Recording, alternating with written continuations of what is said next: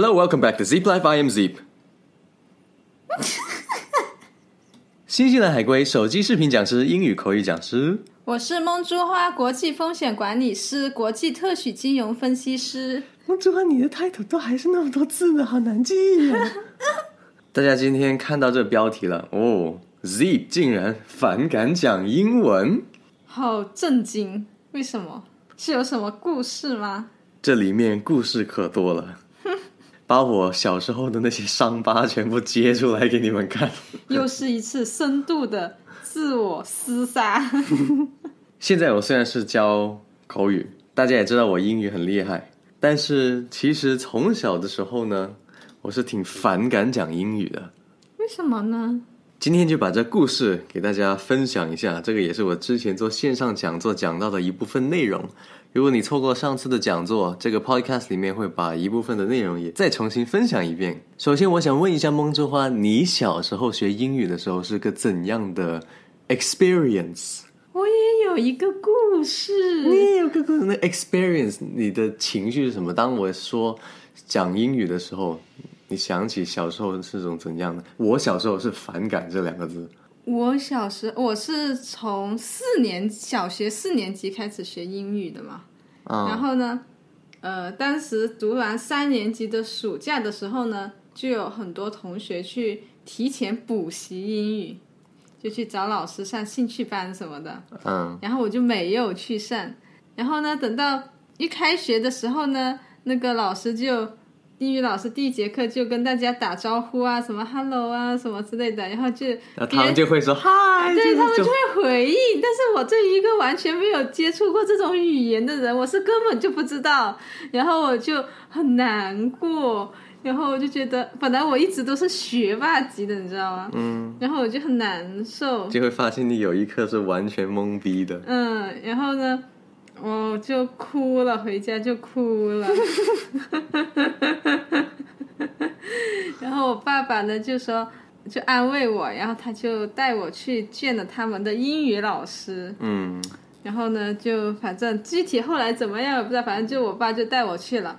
具体聊了什么我也不太记得了，反正就是那一次就是给我重塑信心。但我、嗯然后我就觉得，嗯，我爸在这个时候，嗯，给我了一个很大的支持，这是我小时候很印象深刻的一件事情。所以其实你你也不是错过很多，只是人家提前一个暑假，嗯，你只是落后一个暑假一些补习班而已。对呀、后来你就追上来了。嗯，后来我就是考满分的嘛。我小时候是怎么样呢？大家都会想哦，Zip，你从小就有在国外长大，你有那个天然的环境，你这个优势多好呀。他说，哎，呃，好是好，然后呢，但是你会发现，其实这个不仅仅是对于像我在国外生活的很多 很多在国内的家长也会有这样子的，是什么呢？我最常见听到的，在网上也经常看到的，也是我本人最反感的一句话。嗯，就是当家长跟你说：“哎，然后见到个外国人，哎，你去跟那外国人讲话呀，你去跟那外国人讲话呀，就这样。我跟你不一样。你是学霸，你说还好，我就从小，我给你看啊，你都不。”你在新西兰待过，你都不敢跟那外国人说话，然后我我父母就会嘲笑我，知道吗？就把我带回啊，国可能我觉得是语气的问题。就他跟你说这件事情的语气的，就你说不仅仅是语气，他们他们的心理状态是怎么样？我都花了那么多精力，花那么多钱把你带到国外去，然后呢，你英文哦，毕竟那时候还小嘛，还没那个意识嘛，嗯，就说哎，你英语都比大家好啊，在国内见到个外国人，你干嘛不敢跟他说话呀？为什么我叫你跟他说话，你不跟他说话呀？然后就是这样子，所以呢，英语在那时候对于我小时候，现在我知道这是个 gift，嗯。我的英语能力是一个是一个优势，是个 gift，嗯，但是在小时候，我觉得英语是个 curse，嗯，是一个诅咒，你知道吗？我小时候的时候，我爸也鼓励我去跟外国人说话，但他是鼓励的，嗯。嗯。然后呢，我有一次跟他们去北京旅游，就北京就会遇到很多外国人嘛，然后他就会叫我去说，具体他的话是怎么样，反正我就是去说了。嗯。然后说了之后回来之后呢，他又鼓励我写了一篇文章，嗯。然后就是第一次与外国人对话，嗯，然后发表发表了，然后还有在哪里稿发表？费就发表在那些投稿的那些呃报纸上啊，以前是些学生报纸那些，嗯，嗯，不是当地的，是那种大报纸，嗯。这么厉害。你看，就是像你这一种没有出过国，但是你又成功跟外国人说了话的嗯。那种，就是有这种案例的，嗯，才会促使像我爸妈那种才会觉得你都出过国，你都还不敢说，觉得就会那个矛盾就会更大，你知道吗？所以呢，这这是一个点了，呃，但毕竟见到的外国人不是特别多，在国内那那个年代，嗯，OK，所以这个情况相对还好一些，但是还有一个跟这个你去跟外国人说话呀，这个很相似的一个点是什么呢？就是我跟我表姐，嗯。我表姐是后来才出国的，嗯。她小学好像我不记我不记得她什么时候出国的，可能是也是中学以后了。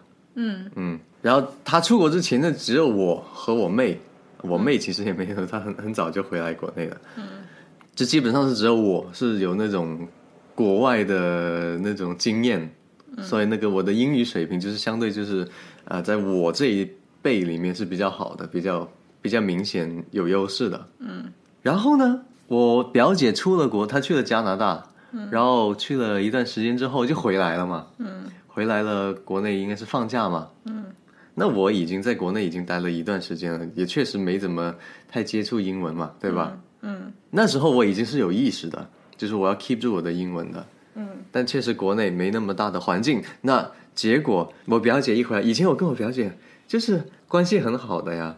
嗯，以前玩的什么 QQ QQ 游戏大厅那个什么泡泡龙、啊俄罗斯方块的，哎呀，我们经常讨论，就就就是吧。然后呢，她从国外回来之后呢，那一天晚上，我妈和我姨妈都是把我跟我表姐硬挤在一起，就说：“来，你们俩讲英文呢，你们俩讲英文呢，啊，讲英文呢，啊，你都出了国，你怎么不讲英文呢？啊，就这样。”然后呢，有点惨。对，这就有点惨。我是因为长时间没用英文了，那所有就感觉就被逼着说，嗯所以呢，又感觉他就给我的感觉是，哦，我一定要用出一些很很屌的词语啊，哦，这样才才才行，好像是这种就给我的感觉。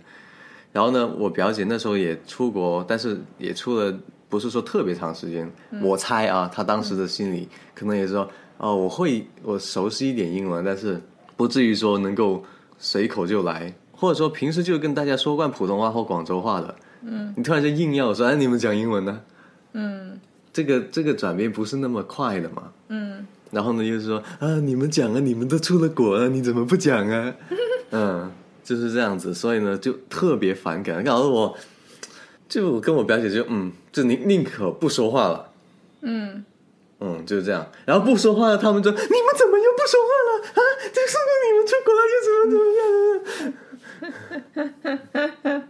样？所以你觉得我小时候，我我真的就认为英语是个诅咒，不是我的优势。嗯嗯，在那时候，嗯我经常就觉得是个诅咒。嗯我说凭什么我我我要承受我这个年纪不该承受的压力？而且现在你回想起来啊，嗯你哪怕现在成年人，你走到一个呃，哪怕我现在我觉得英语很好，嗯对吧？我走到路上，嗯我见有个外国人，嗯如果 如果再有人说你去跟那外国人说我说 fuck you，我就会这样，真的。那个外国人也会觉得很奇怪。对呀、你从外国人的角度来说，哦，你是个小孩，你这你这个 Hello，Are you from America？就是那那那人家就哦，你天真无邪，是吧？啊，那跟就就就当你小孩就跟你聊，这个无所谓啊。一个成年人就 Hello，Are you from America？就 Yes，哦、OK，What the fuck are you trying to do now？对不对？外国人也会很懵逼，你所以就是为什么网上很多人说那些外国人跟跟中国的啊人去去交往，都是说你都不是因为爱我，你是为了跟我学英语的，是不是？所以这也很尴尬呀。你从一个互相理解的角度上，对不对？对，所以你不能要求说哦，你见个外国人，哎，你去跟他说话，哎，你去跟他说话。而且更搞笑的是什么？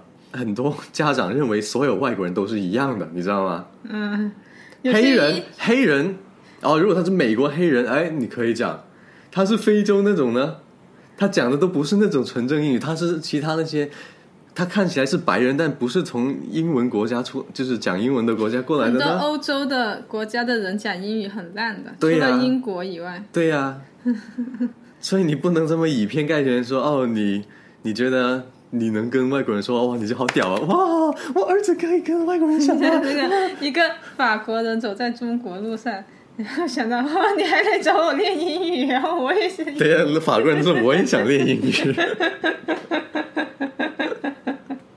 然后以后你作为中国人走在美国的路上，你去旅游，然后路上经常有人上来跟你讲练中文，啊，对，以后也说不定是这样子啊，啊，对不对？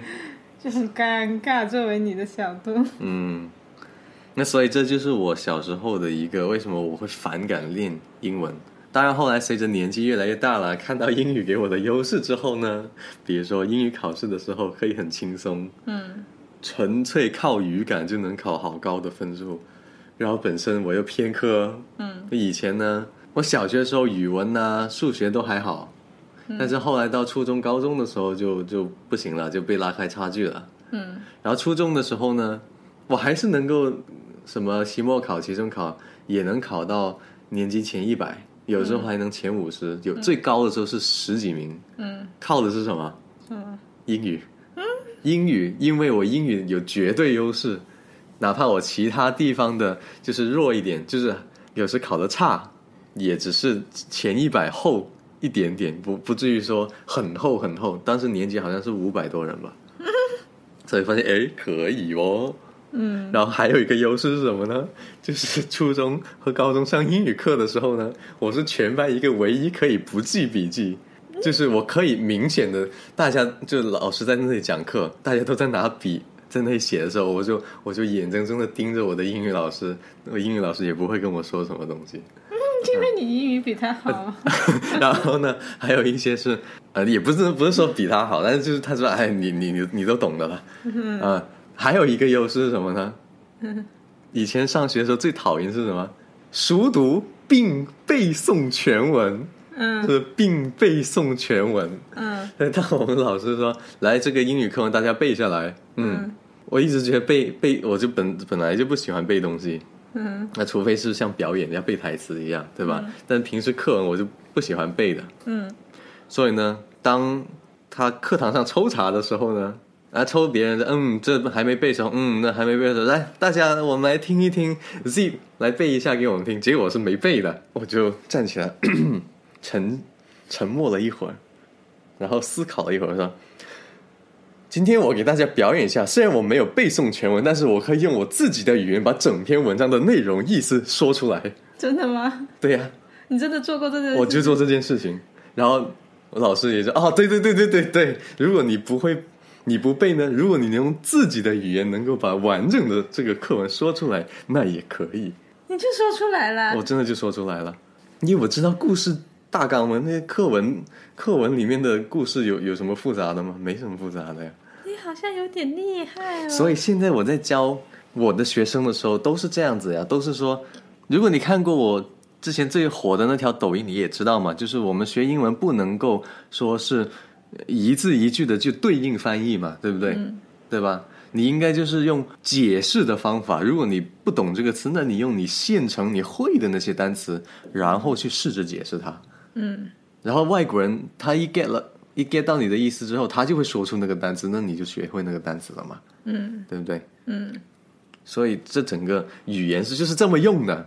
啊，不是为了考试的。那考试是啊，是因为应试思维，你知道吗？因为考试的时候基本上是唯一答案，你想想是不是？嗯。应试的时候是唯一答案，很多时候，所以才会养成大家以为学英语就是要这样子。嗯。嗯 OK，我的伤疤就是就是这样子。那既然说到这里，我们就说说，那怎么样才能提高英语呢？这个话题我在很多不同的微信群里面也讲过，在不同的公开课里面也大家也经常问我，所以这个问题是值得再重复的去说的。嗯，我们先听听从蒙珠花的角度，因为蒙珠花的英语其实是不错的。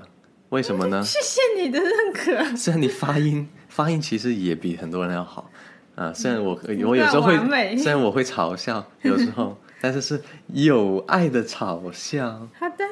然后呢，就是其实当时跟梦之花在谈恋爱之前，我其实心里面我是有试探性的去讲一些就是关于英语的东西，我看你能不能 get 到那些梗，你知道吗？嗯刚开始的时候，你那么心机的，对呀、因为我想。如果你这些梗你都 get 不到，就我不要求你像我一样什么梗都 get 得到，但是至少你能比大部分人都能 get 得到的话，那我们沟通上是没什么太大问题的。结果，嗯，梦之外还是可以的。原来我在没有意识中接受了某些测试，还通过了。你怎么这么坏？梦之花，你是怎么学英文的？从你一个后面才出国的一个人，我就把课文教的好好学呀、然后刷题呀、嗯，你会很注重说一定要去暑假或课后上那些补习班或兴趣班吗？我没有上过补习班跟兴趣班，所以你就是按照就是标准的，嗯，所以我会练，比如说听力的话，听不懂的话，我就会听啊，比如说听一些 BBC 啊，或者听那些呃考题里面的反复听啊，哪里听不懂了，然后错过了，然后我就再回去听，看一下是什么原因。BBC，你以前第一反应听得懂吗？第一反应刚开始肯定不是很懂了，就对照着那个，所以还是要看着一个英文文稿这样子啊、嗯然后后来慢慢就听，但是我觉得泛听是没什么作用的，个人感觉，因为泛听就是泛听就是指你就插着，你做什么事情你都插着在那里听，那不叫饭厅，那叫心不在焉的听。对呀、所以那不叫饭厅。那饭厅是什么意思？饭厅就是我讲噼里啪啦一大堆内容，你不用每一个字都听得懂，啊，不是，你是要只要提出核心意思，你那不叫饭厅，你就是要你那叫随便听。以前不是也有一些人说吗？就是你你呃做什么事情都听着，泡在这个英语的反环境里面。啊，你就能慢慢听懂了，其实是不能的，你还是要去有意识的是，哎、我正在听这一个，我想知道它是什么意思。对你这种无意识的听呢，要到比较高阶的水平的时候，啊、对不对？你就是维持这个耳朵的灵敏度，对这个语言的灵敏度。对啊，不然的话你会自动过滤掉它的。对啊，如果你本身都不听不懂，对啊，然后你这还一直在放，没有用的。嗯，就是这样，这个就是我所谓的泛听。好的。所以，呃，我可能会当时因为国内的考试的制度的原因，所以我就会比较着重在听、写、读上面啊，说上面就比较少，因为都不用考试。嗯嗯也是刷题嘛，对吧？嗯那我从口语角度跟大家讲怎么弄呢？有一个是跟听说读都是呃听读写是一样的一个东西，就是你要有环境，或者说你要有足够的输入量。嗯国内的口语环境现在好一点啦，就你至少说我们九零后啊，或者更就九零后再再年轻一点的，因为大家都是比较早接触英语的了嘛，嗯所以呢，好歹你遇到同龄人，他们或多或少还能跟你聊几句。如果是一般的话，嗯对吧？更早的话，那就更难了。嗯那虽然说啊，不这不是个完美的英语环境，但是它至少是一个完美的中式英语环境，就是你还是能找人说。就就从宏观来讲，这是比以前好一些了。嗯，而且因为现在也有很多海归了，所以万你遇到海归的同龄人的可能性也是比以前要大了。嗯所以呢，如果你非要找人练，就是你的找到这个人的几率还是比以前大。那这个还有一个就是我经常说的英语角，英语角很多都是免费的，嗯，基本上一线城市、二线城市应该也会有。你实在不知道在哪里找的话，你就试一下，在微信搜索搜索公众号，你就打英语角两个呃三个字，可能豆瓣会有。啊，豆豆瓣应该也有，对，就看你你同城里面有没有嘛，嗯。对吧？这些往往都是免费的，或者呢就是一杯饮料的那个门票钱。然后最后一个就是你要付费报班，当然付费报班，我其实会说你是要有意识的要去提高的时候才去付费报班。嗯，因为这个如果从投入产出比来说，当你这明确真的要要学英文的时候，那你付费报班。如果你是兴趣的话，小小的兴趣，那看你自己有多少钱，有多少时间。嗯，强烈的兴趣的话，那也可以推荐你分一点时间是付费的。嗯啊，可能大部分你还是走免费的也行。那学英语的好处是什么呢？学英语的好处，大家总是会说啊，你找工作呀，会怎么怎么样，怎么怎么样，这是最早的那个 argument 了，是不是？好像现在看来也不是很成立。对呀、现在看来，其实你说成立不成立？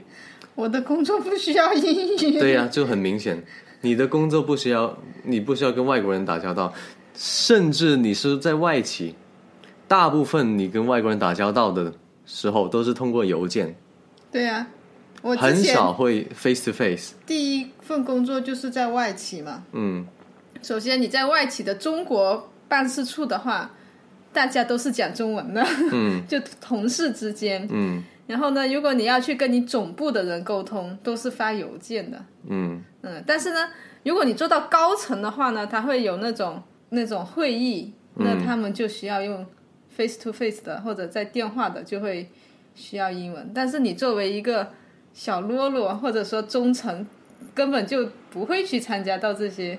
对，所以大大家总是说啊，你学英文你就能找到个比较高薪的工作，在以前或许是，嗯。当供需关系不像现在的供需关系这种情况的时候，嗯，以前可能外企工收入也高一点。对，那现现在我那既然是这样，诶，那学学英文还有用吗？也有用啊，嗯，比如说你出去玩、出国玩的时候，啊，一个是 为了自己的方便性，那如果从真正带来金钱或者效益的地方，还有用吗？比如你可以教你小孩子学英语，少了点家教费。啊，这个啊 OK，这个是很 很好的 argument。现在我如何看待学英语？就包括我自己，我现在每天都在学，还在这就是在练习，在听，嗯，对吧？如果你要说说实话，说实话，我的英语那么好，能够给我带来职业上的哪些发展吗？嗯，有，但是没有你想象中的那么多。嗯，现在我是因为我是教英语的，那这个是必须要要要屌的，对不对？嗯但是如果我我做之前的什么移民的公司，做电呃那个演员，演员或者电商类的，嗯，真正需要用到英语吗？你用的英语也没有用啊，没没有没，你做演员没有英文的戏给你用，你就直接找外国人拍呀。所以有什么用吗？顶多就是啊，见到有个外国人的演员哦，你过来翻译一下，就这样。嗯啊，现实情况就是这样。这么一想，英语到底还有用吗？就是在就如果你不是教英语或者做什么的，OK，这时候我就要跟你讲一个东西了。嗯互联网上的东西，超过一半的内容，嗯，都是英文的。有很多要学习新的技能，像知识付费类的，嗯国内也有一些不错的的的那些培训，但是呢，相对我感觉还是比较乱。嗯。